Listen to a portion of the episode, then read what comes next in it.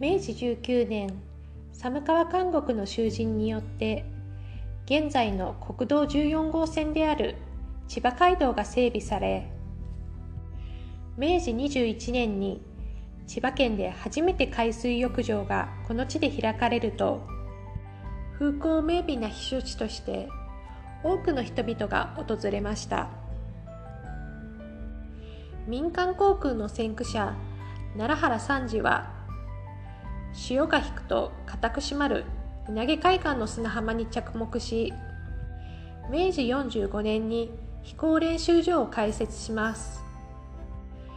同年奈良原式4号機大鳥号が製作され稲毛海岸を拠点に有料公開飛行が各地で行われたことが民間航空発祥の地と言われるゆえんです。奈良原三次は白戸栄之助や伊藤音次郎らの民間パイロットの養成にも力を入れ多くの飛行士が稲毛から各地の空へと飛び立ちました。しかし大正6年台風の高潮により施設は壊滅。その歴史を閉じます。現在稲城市公園では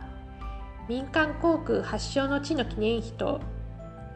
ライト兄弟が世界初の飛行に成功した丘に由来する松を見ることができます。サンジや音次郎ら飛行機野郎たちも遠く彼方から鑑賞していることでしょう。